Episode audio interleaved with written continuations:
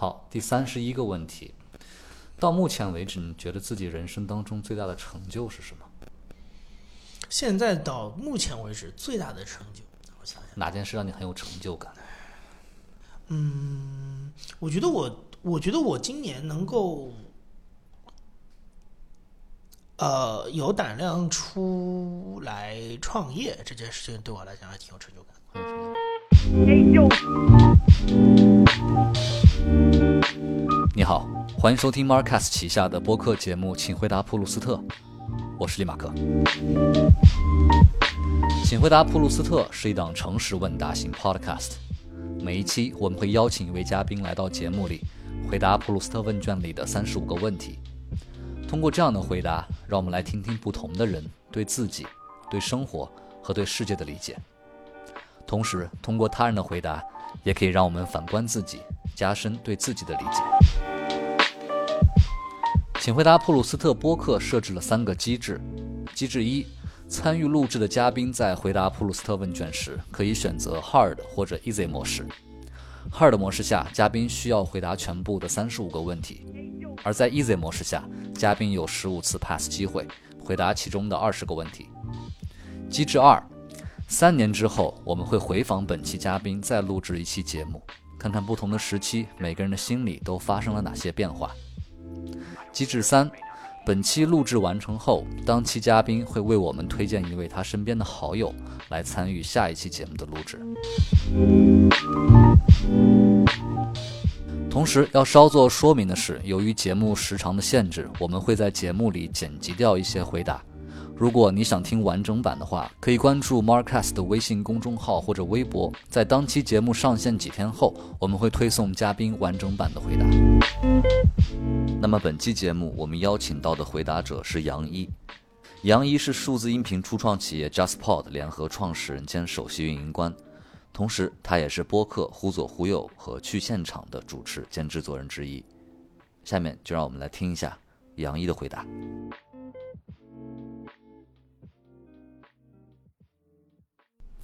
OK，那么今天节目正式开始。今天回答的嘉宾就是杨一同学，准备好了吗？准备好了。好的，第一个问题，你目前一段时期的心境是怎么样的？目前这段时间的状态，因为就是刚刚进入创业嘛，所以我觉得对我来说，整体来说还是。基调是比较愉悦的，嗯，这个是一定的，因为你在做一些自己的事情，喜欢的事情。但是呢，这个愉悦当中也有一些焦虑，因为其实对于，呃，你在因为创业过程当中总有很多你会遇到很多你原来人生当中从来没有遇到过的问题，比如说你处理呃人与人之间的关系跟。是一个就是纯员工和一个作为你现在是一个公司的，比如说，呃，有有一个职位，然后你又是一个好像联合创始人的这个身份，合伙人的身份，那其实你跟你周围的这个工作关系的的处理方法是完全不一样的。我觉得我现在开始体会到，就是你需要背负很多责任。嗯，那就是关键词就是这个愉悦当中带着焦虑，对，然后还有背负了一定的责任感在里。对，OK，第二个问题。你认为最完美的快乐是怎样的？啊，最完美的快乐，我能想到的一个场景是，我觉得对我来说，嗯，我能够比较方便的在，呃，就是我能够方便的抵达我想要去的地方，这件事情对我来说就是一个最大的快乐。啊，比如说啊，随便举个例子，就是如果比如假假以时日，十年之后实现财务自由，我很可能我并不想再去追求什么职业上的新高峰什么的。对我来说，我可能就是希望，啊，我接下来可能就是去世界各地体验不同的，再去体验不同的这种生活啊啊环境啊，然后去见识一些我没有见识过的东西啊。就这东西对我来说就是非常大的快乐，因为我也不不觉得说这些所谓的体验最后能够幻化成一个什么。呃，真正实体的东西，或者是说对社会很有贡献的一些什么事情，不一定，可能它就是我内心深处的一些想法。嗯但我但我就觉得这个经验我有了之后，我就已经觉得很开心了。嗯。然后我并没有想到说我要把它这等于又是个充电的，就我们不会把它当成是一个充电。对。所以我觉得对我来说，我如果能够达到那样一个状态，就是我我去吸收知识，吸收外界的东西，然后我同时去各个地方跑，不再是一个完全为了充电，而是一个只是自己为了得到体验。我觉得对我来讲，那就是最大的快乐，就是没有任何的目的性，但是又更随性一点。对，OK。第三个问题，你觉得自己身上最显著的性格特点是什么？就像回答这个问卷一样，我觉得肯定有一个特点，是我是个很没有主见的人 啊。就是我，我其实我有的时候一直会觉得，有的人有的人说这个叫讨好型人格，我觉得有的时候我我可能也是一个辅佐型人格，就是我比较喜欢呃，在大方向被外界框定了之后，然后去做一些，就把这个东西做好。啊，嗯，好的，OK，呃，我插一句，刚才忘了说了，在节目开始之前，我应该问你选择 Hard 模式还是 Easy 模式我现在我肯我的性格一定会让我选择 Hard 模式，我肯定要拼一下。OK，那我们继续第四个问题，呃，其实跟上一个问题有点关系，你最讨厌自己性格中哪个特点？我经常会，我经常会，呃，会压抑自己的很多呃真实需求，然后去满足别人。我可以，这个我是可以给你讲一些具体的事情。你比如说，嗯、我不知道别人会不会有这样的情况，就是经常有的时候，你有一些心里其实很不满的事情，你不会，我是不会马上讲出来的，我会自己在心里盘算，就这个事情到底。是是个事，它到底是一个需要抱怨出来的事情吗？还是说其实是因为我少见多怪了？就是其实大家都有这个压力，那我应该更多的是聚焦在我做的事情上，而不是抱怨上。然后，嗯，但是实际上很可能他正确的处理方法，或者说相对来讲，对于别的人来说，大家都是这么处理的方法是，他可能当场就直接表达自己的不满，比如说这个事情我不愿意做，比如说这个事情让我已经很为难了。然后这个需求我可能办不到，我觉得呃，或者是对我不公平，他可能会直接叫出来。但对我来说，我的下意识的第一反应是我先接受，然后我来调整我自己。我觉得这个事情呢，呃我现在三十岁的角度来看，我觉得它就是一个很不好的事情。就是回答你这个问题，但但是我我觉得你这个，嗯就是具体到一个关键词叫压抑自己的这个内心的这个真实想法，但会不会它是一种同理心的一个侧面的表现呢？就是你会站在对方的角度来考虑这件事情。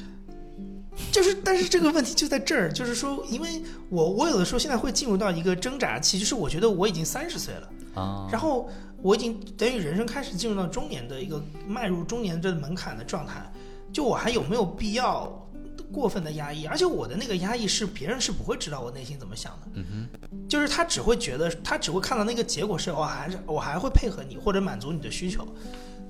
但是很可能这件事情已经让我非常非常为难了。非常不舒服，非常不舒服，但是我我是不太会表达出来这些东西的。然后，如果他不是一个细心的人，他也不会注意到我有一些其实是不开心的，在做一些事情。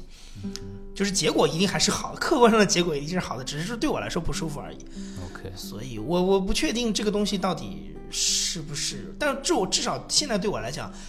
它是我在思考的一个问题，因为以前这是个习惯，我现在在反思这个习惯到底好不好。那你觉得这个问题会随着年龄的增长会改变吗？我觉得会，因为它最简单的或者说最粗暴的一个改变的前提就是，人到了一定年人人在年轻的时候，你是一个吸收性的状态，对，你的你会希望朋友越来越多，获得的知识越来越多，然后机遇都放在那里，有有很多东西可以选，因为你有很多不确定。但是可能随着年龄的增长，你会慢慢的意识到啊，你人生当中有一些东西已经定下来了，比如说你的朋友圈不会再扩大了，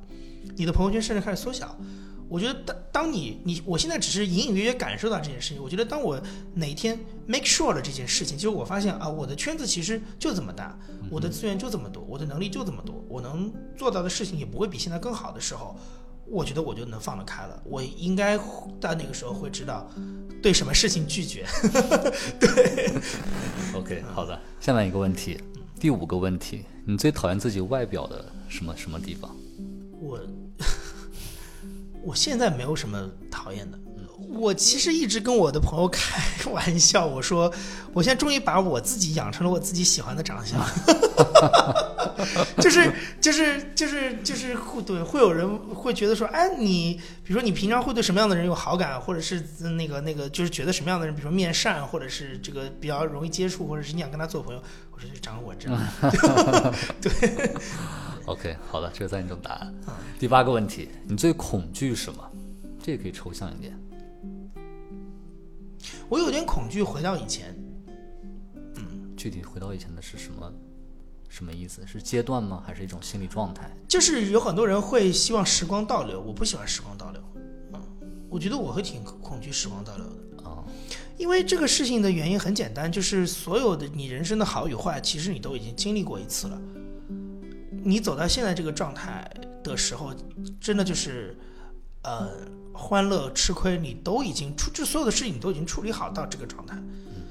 然后我不想再来一次。OK，第九个问题，在现在活着的人当中，嗯你最仰慕谁？这个就是我特别没有想法的的的一种。或者或者可以再仰慕这个词可能有点大，嗯可能再可以再退步一点，比如说你最欣赏谁？他可以是一个名人也好，或者是你身边的一个朋友也好，或者是一位家人也好。外公吧，我觉得。嗯哼我外公对我来说，我觉得这个就是一属于一个人的小世界的一个一个，一种就是你说的那种仰慕。就是对我来说，就是说，嗯，我能清楚的知道的一件事情，是我一辈子都不可能达到我外公的能力和高度。嗯哼，啊，所以他本身是一个导演，然后他有很好的家学渊源，然后哼，他。啊就是那种类似于这种琴棋书画什么都会，然后，呃，也也非也是那种老有所乐，就是他非常清楚自己该干什么的这种人。我觉得，对，就是刚才那句话，我觉得我现在应该是倾其一生都不可能达到他的高度，所以我觉得对我来说，那应该就是应该值得我仰慕的人了。OK，第十个问题，谁或者什么是你这一辈子的挚爱？就是媒体这个领域。这件事情，就这件事情广播电视这件事情，应该是我到目前为止，而且真的是啊、就是呃一生的挚爱。就我过去三十年大概都在做这件事。追求这件事情，就没有没有改变过。行，那下一个问题是跟这个问题还有点关系，嗯就是何时何地你觉得自己是最幸福的？那我觉得刚才你这样说的话，可能只要在媒体行业里面，你就是比较幸福的状态。你可你可以这么说，可以这么说。我现在会发现有一点点，有有有一些就是，你知道我我我在我可以稍微说多说两句这个事情，因为我在呃今年我三十周岁嘛，然后我在一八年跟一九年在完成一件事情，就是我我有意无意的在有有这么一个想法，就是我把很多我小时候的愿望能够在这一个时候能达成。就比如说我为什么去年会特别想国庆节，就一八年的国庆节，我一定要去东岸，就是美国的东岸玩。因为我如果我给我自己的想法是，我如果三十岁的生日那天死掉，我我有什么遗憾？那我会想说，我如果没有去过纽约、华盛顿，只是这些东岸的城市，是会是我人生的遗憾。但我如果没有去过，比如说俄罗斯或者是德国，对我来讲好像遗憾没有那么大。嗯然后这个事情其实跟跟跟你刚才说的这个有点关系，就是我我我我是在呃，其实这两这几年慢慢慢慢，有的时候你有意无意的去验证一些，比如说你去到一个你小时候很想去的地方的那个时候，你的幸福感会很高，嗯。但是我在今年的时候开始有一点点变化，就是我到我上个月去 BBC 总部的时候，我其实去之前是很兴奋的，但是我去完之后，我发现我其实没有那么兴奋。嗯我后来发现，有可能是我现在在慢慢跟我过去三十年的一些事情在告别，啊，对就是我觉得好像那些东西，呃，跟你的关系不是那么那么紧密了，是？就是说他那种纯粹情绪化上的那种关系，我开始有一点点消解。我不知道是不是因为生理上，你到了中年之后，你的那个嗨，就是那种激动的心情不太会被调动起来了。嗯啊、你像我去年，比如说我去美国、去纽约那几天，真的我还觉得挺嗨的。但是今年我我就会觉得也还好，嗯嗯就是虽然它也是完成了我人生的一个愿望，但是我就没有那么兴奋了。然后我觉得就是说这些东西我还是会追求下去，但是它可能那种那种就是一个年轻人那种很很痴狂的那样一种那种感觉，我好像觉得我在离那个我慢慢慢慢远去。对，，OK，明白。请回答普鲁斯特由 Marcast Media 制作出品。如果你是苹果手机用户，我们推荐你在苹果 Podcast 订阅收听这档播客节目。喜欢我们的内容，欢迎给出五星好评，并留下你想说的话。同时，我们的节目也同步更新在 Spotify、喜马拉雅、网易云音乐等主流音频平台。你也可以搜索关注 Marcast 的微博和微信公众号，非常期待您对节目的反馈。另外，我们也欢迎有意向的品牌来赞助支持这档播客节目。联系邮件可发送至 hello at markcastmedia dot com。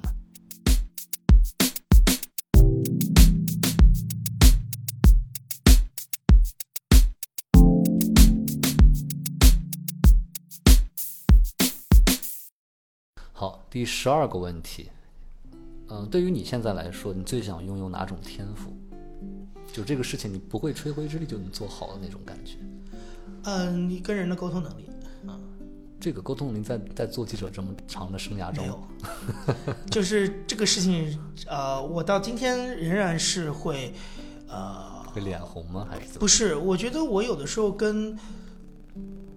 应该这么说吧，就是我有的时候跟呃人打交道的时候会，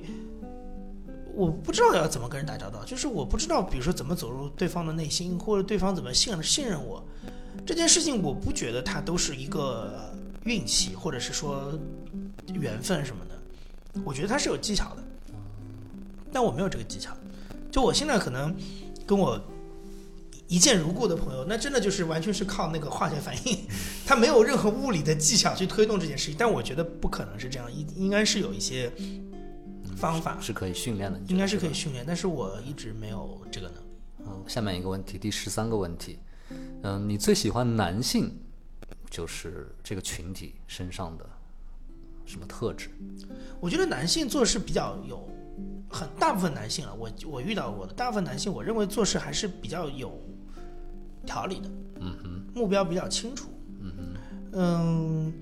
你可以也可以负面的说它是一根筋或者是什么的，但是对我来说，我觉得这个它其实是我我有的时候会觉得我跟男性合作的一个比较有效率的一面，在这个地方。对，下面一个问题，第十四个问题，那么你最喜欢女性身上的什么特质？女性身上的特质，我认为就是比较敏感吧。我觉得大多数女性都是敏感的。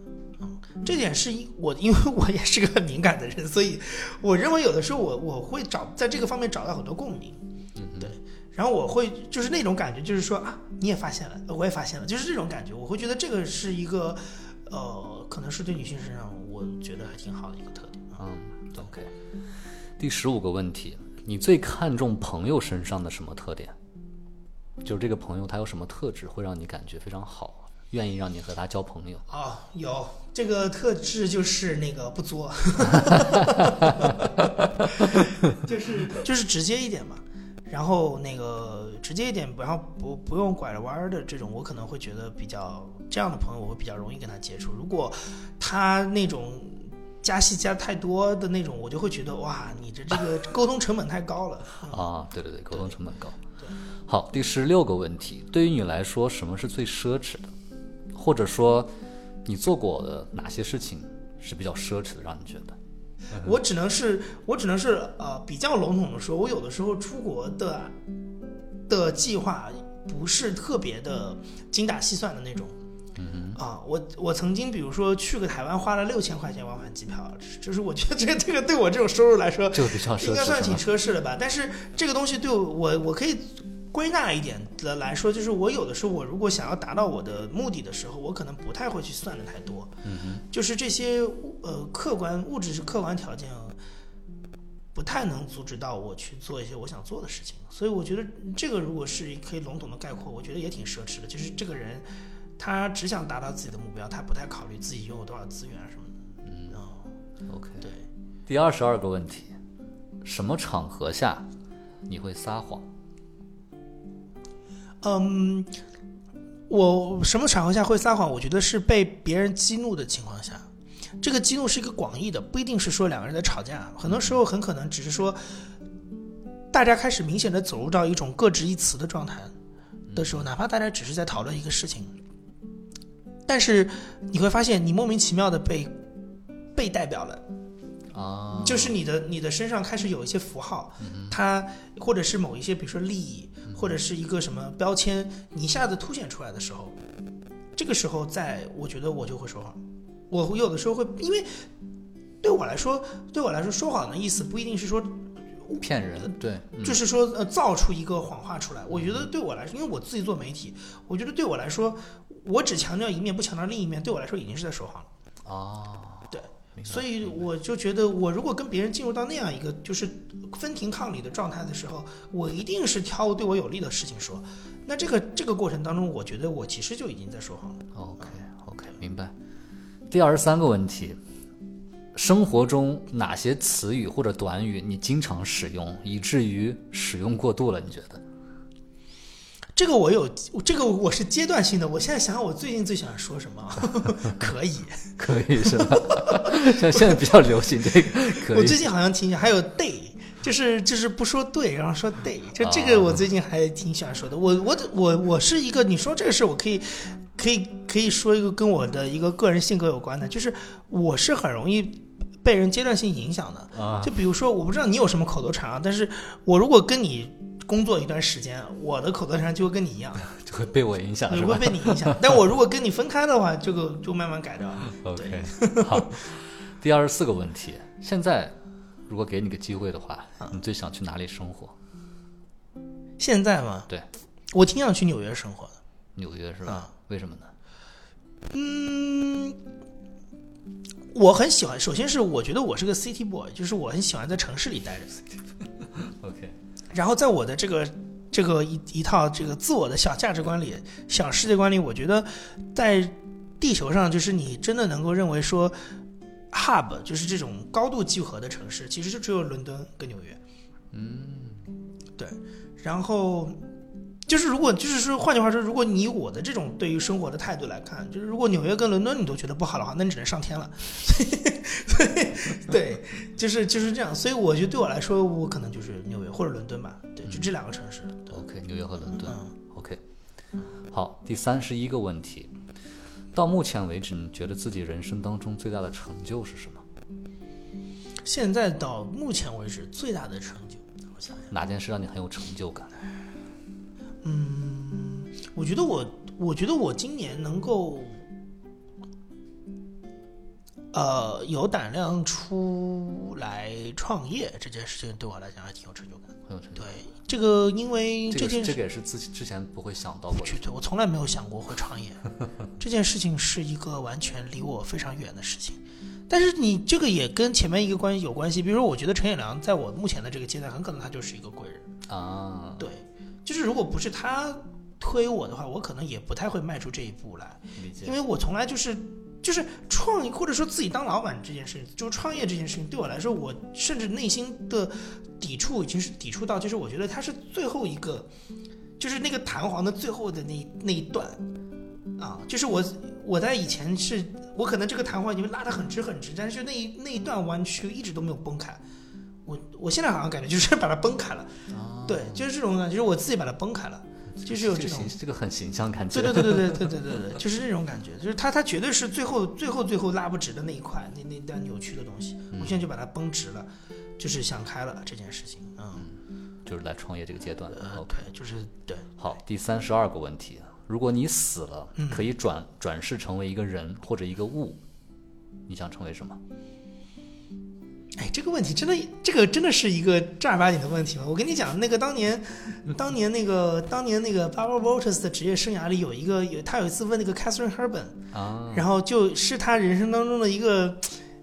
当年可能是一个嘲笑，后来就变成一个梗了。就是他问那个凯瑟赫本说：“你如果想变成一棵树，你会变成什么树？”啊 就这种问题。然后当年就是会有很多人嘲笑他，就说这不是问的什么烂问题啊，原来还真的有这个问题。就对，嗯、变成一个东西。我我笼统的来说吧，我觉得我我会很想变成那种很有定力的人。嗯哼，就是他他有一个形象，嗯、有一个很具体的形象，就是我原来在呃大学的时候有一次在电台实习，然后呃它是个新闻节目，然后呢他那个节目的相当于主编吧，嗯哼，他每天那个那主编是一个女女是一个女性，然后她就是每天早上大概就是可能呃五点钟到七七点半，就是整个节目在改稿准备最忙的那段时间，啊，啊啊他坐在那个办公室的正中的一张大桌子上，然后她扎一个就是很短的那种马尾的辫，就非常干练，坐在那个地方，然后她就整个人就像抠在那块桌子上那样去改，就任何事情影响不了他，在那个时候，非常专注。他就是高度，而且因为他那个那个东西很有场景啊，他坐在那个大办公室的中间的一张桌子，然后就抠在那个桌子上的这样子改稿。我觉得对，可能是这种嘛，就这种这种类型，这个我如果能够做成那个形象的话，我觉得好像我还挺像的，啊，因为我平常不是这种人，坐不住是吧？我很难，我很难很有定力的去持续做一件事情。OK，好，下面一个问题，第三十三个问题，你现在人生当中最后悔的是什么？没有。这件事情我可以很快、可以很干脆的答你，就是跟前面那个问题是一样的，就是我不想时光倒流。我觉得所有的事情就这样嘛，就已经到这就不用再后悔了。没有后悔的事情。好，对。第三十四个问题啊，你有没有一句自己的座右铭？人生的座右铭？我告诉你啊，我们今天录音的这个地方，当年就跟这个问题有关系的。因为当时这个这个团队刚成立的时候，我也是来见我朋友，他们当时还不在这儿办公，他们当时是在旁边的一个那种呃，就是一个民居里面那种小办公室里租了一个小办公室。当时当时他们办公室里就有一个那个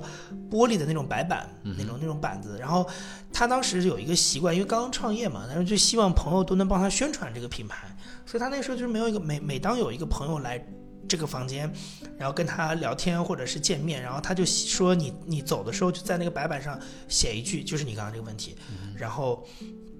我们我们就在这个前面拍张照片，然后正好他那个上面可能有有他的 logo 啊什么的，就等于 po 在自己的朋友圈里。那是我那是我人生当中可能记得的大概十大尴尬时刻之一吧，所以我现在能很清楚的说出这个一些细节，就是。我就真的在那个白板前面愣了十五分钟，我一个字都写不出来，我不知道我要写什么东西，我没有这么一句话，嗯，我当时憋了好久都没有憋出来。后来他就说：“杨老师，你难道是就是都不准备一些这种话吗？就是随时可以给人家签名写的。”然后我说：“我真的没有这种话。”OK，嗯，行，对，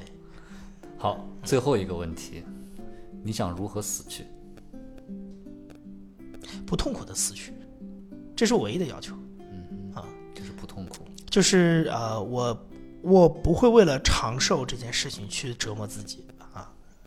，OK，就是呃，最好就是就是年龄年纪轻都没关系。就是不要让我经受死亡前的那种身体上的痛苦，不是那种死亡的恐惧啊，那个事情我觉得是另外一回事，那是个心理作用。我说的是，就是真的是生理上的那种，比如说癌症的折磨啊，然后那种呃被人捅了一刀之后的那种，就是流血那种那种，我不想经受经受这些事情。OK，不痛苦的死去。对。那现在杨一就回答完了标准的普鲁斯特问卷的全部的三十五个问题。那么最后，在节目正式结束之前呢，我们还有一个 one more question，嗯，是一个比较我会随机问的问题，嗯，嗯，现在是晚上的九点三十三分，嗯，这样吧，呃，可以推荐三本你书架上的你最近买的三本书，挑挑的三本书，最近买的吗？对，哦，最近我在读的一本书是那个伦敦人，就 London 人，那个书其实很有意思，是我我。呃，国庆节去伦敦的时候，然后我的那个就是我蹭住的那个朋友，然后他跟我讲，他他最近在听那个有声书的版本，然后他就说他那个他他他说他听那个东西的时候，他就就发现啊，是因为我们在伦敦就是一起在伦敦街上走的时候，他会忽然跟我讲一个什么，就是这种故事。嗯哼。就他他当时跟我讲的第一个故事，他说：“哎，你知道这个伦伦敦地铁的这个播报的这个声音，其实它是个怎么怎么过程？”我说：“你怎么知道这个故事的？”他说：“我就看了，就听了那本叫《Londoner 那本书，然后后来，后来我一查说，哎，这书在国内刚刚出，